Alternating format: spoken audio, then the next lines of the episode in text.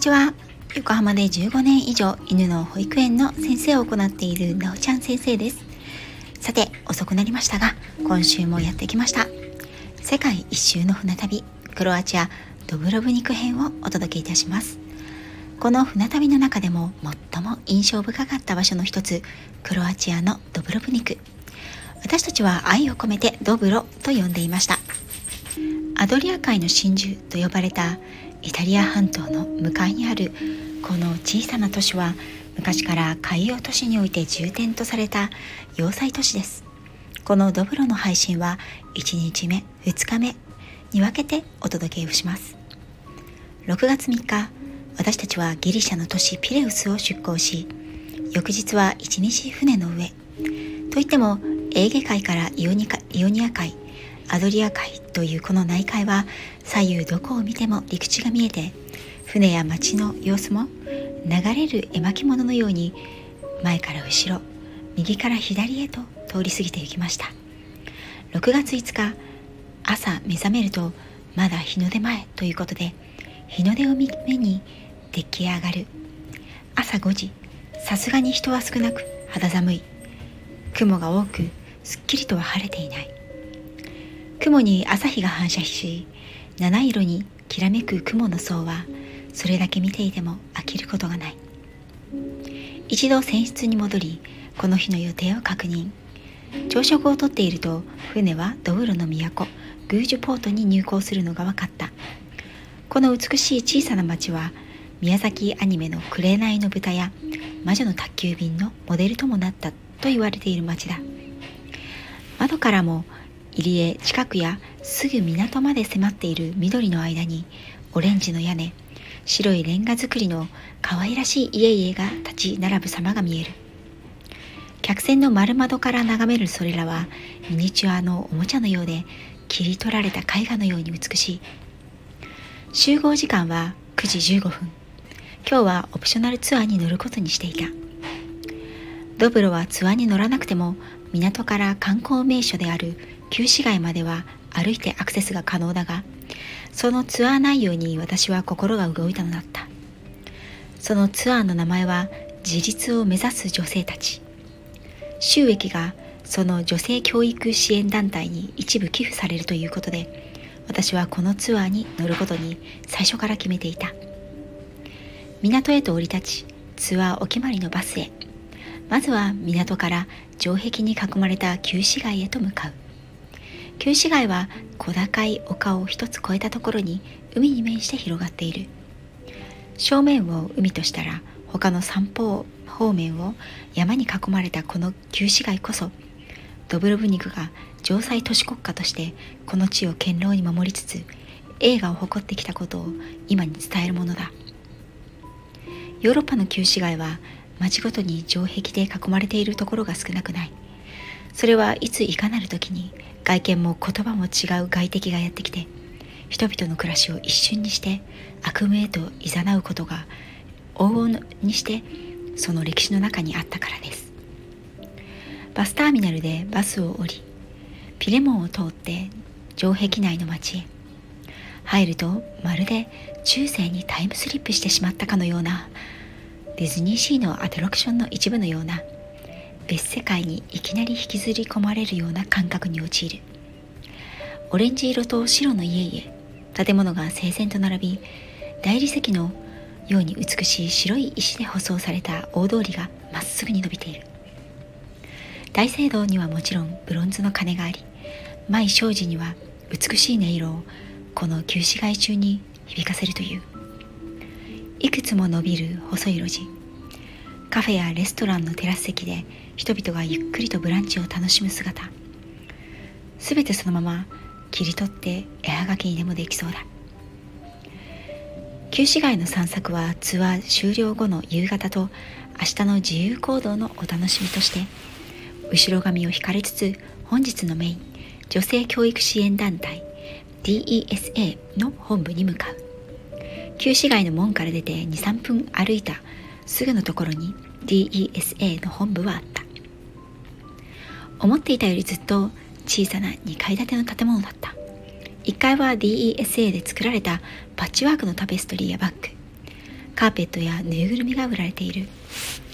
2階で DESA の局長イデアさんにいろいろなお話を伺った。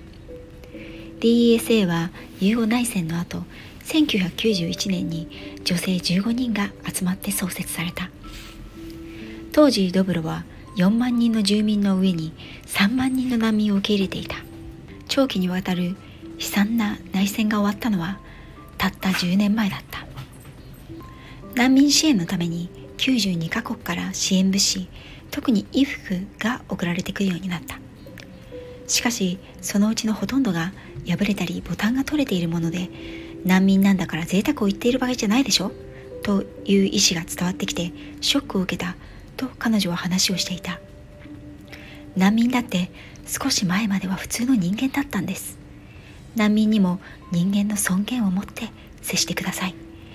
自分がもらって嫌なものは相手だって嫌なんです。というイデアさんの言葉がとても深く胸に残った。確かに難民と聞くと私たちは自分より不幸で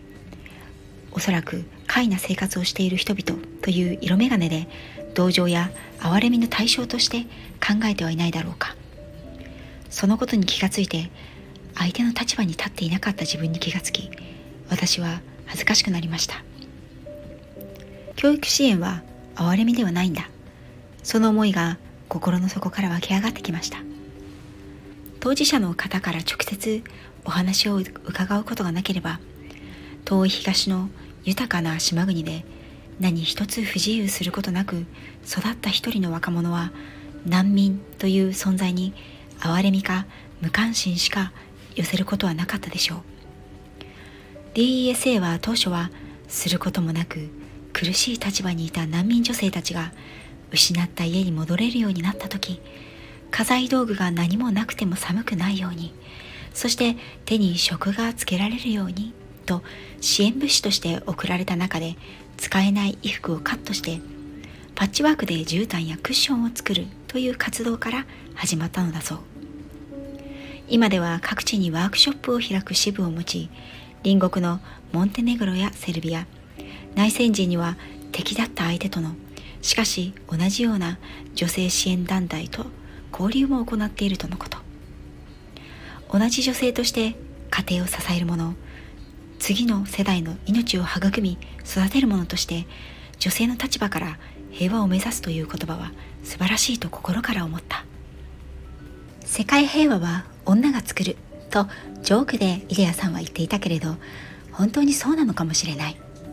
今は女性教育支援団体 NGO としてキルティングで織物作りのほかパソコンや語学独立自立のために経済経営の勉強の教室も開いているとのこと。私も同じ女性として自立していかなくちゃ。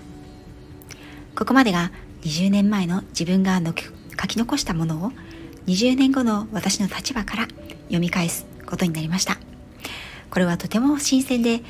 大丈夫。あなたはまあまあ頑張ってるよ。と過去の自分に伝えたくなりました。当時の私は就職活動どころか将来何をするか決まってもいないのに大学4年の前期を休学してこの世界一周の船旅に出ていたのですから。お話の後は地元のハーブティーや手作りのクッキーでおもてなしを受け女性たちが作ったという作品を買ったり交流の時間をランチタイムとなりここでは DSA の各メンバーの家に45人ずつお呼ばれをしてそのお宅で各家庭の手料理をごちそうになるというとても楽しみなイベントが待っていました。現地で暮らす人のお家にお招きされて手料理をいただくなんてことは普通の旅行ではなかなかありえないと思う。私がこのツアーに魅力を感じたのはこの地に生きる人たちのリアルな生活を体感してみたかったというのもありました。私は一緒にツアーに参加したメンバーと5人でメアリーさんという方のお家へ。そこまでは車で10分ほどの距離で山の上の一軒家でした。お家に入っていく前に中庭の素晴らしいお庭を見せていただきました。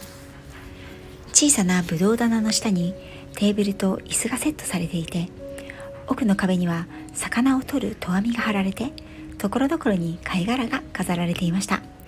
本当は色とりどりのお花と緑あふれるこの秘密の花園でランチの予定だったのに雨が急に降り出してきてしまったため残念ながら室内へ。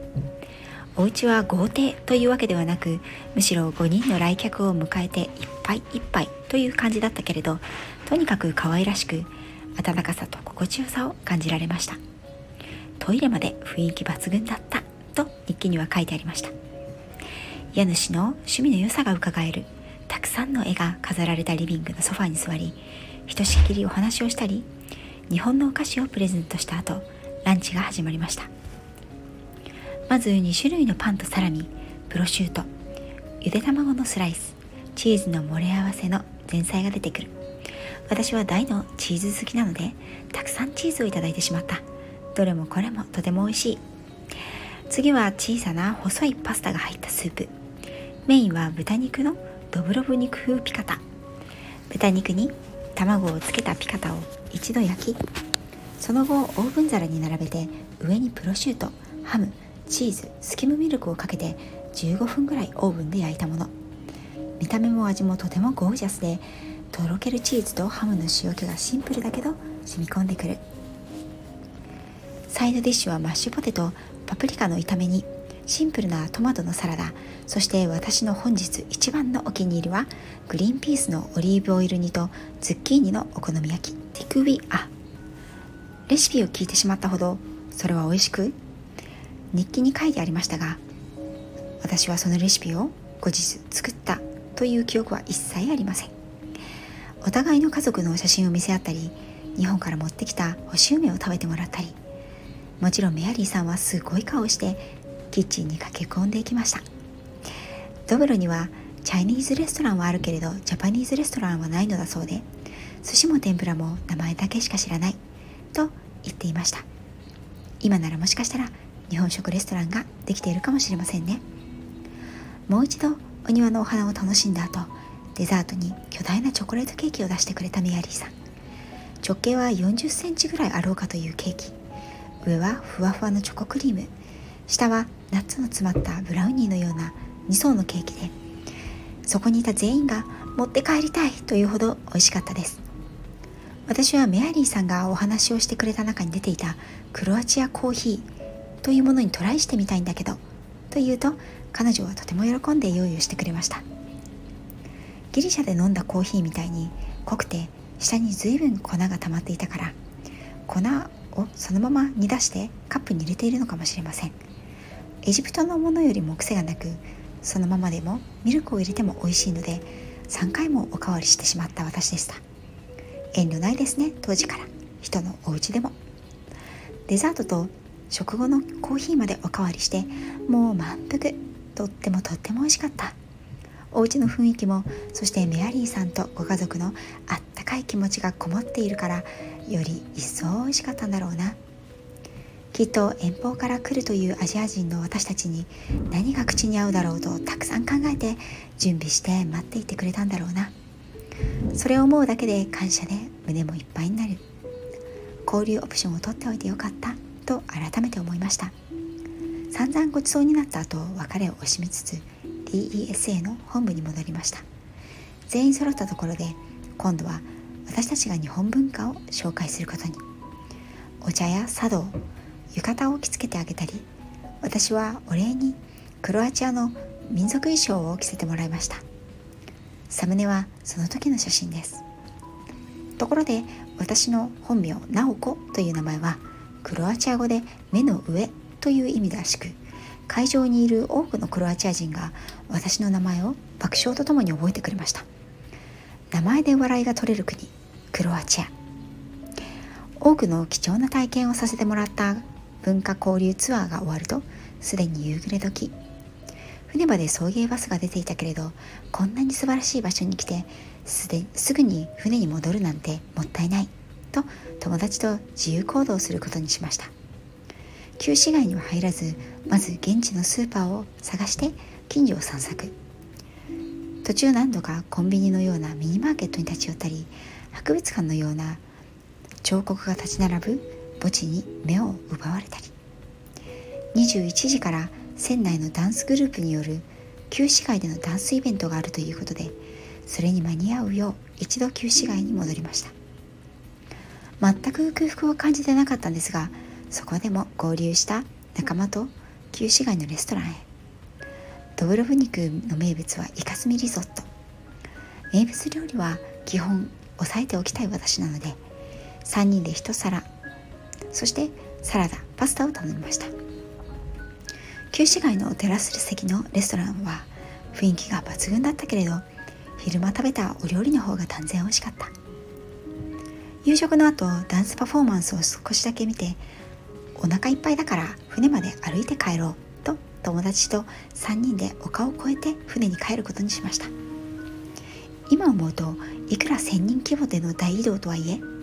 夜22時近くに若い女の子3人組が田舎の暗い道を歩いているのはあまりいいとは思えなかったと思います。当時は全くそんな危機感はなかったんですがこの素晴らしいドブロブ肉の一日にまさしく泥を塗るような出来事が。暗い道を港に向かって歩いているとバイクに乗った3人の少年たちが観光客をめがけて水風船を投げつけ驚く顔を一人がビデオに撮っていました。歩いているのは同じ船に向かうタクシー代をケチる若い乗船客。ほとんどが日本人ばかり。彼らは面白がって次々にその人たちに水風船を投げつけては規制を上げて去っていく。おそらく私よりも年下の少年たちだ。私と一人の友達は近くに水風船が落ちて少し濡れただけだったけど一人の子は顔に当たってしまいかわいそうに泣いてしまった「ざけんなバカ野郎!」と私は叫んだのだがもうもちろんどうにもならない。彼女を慰めながらとても残念な気持ちで船に戻り眠りにつきました。次の日のドブロブニク自由行動を期待して。今回もありがとうございました。次回はドブロブニクの後編自由行動編をお届けいたします。皆さんにとって素晴らしいクリスマスになりますように。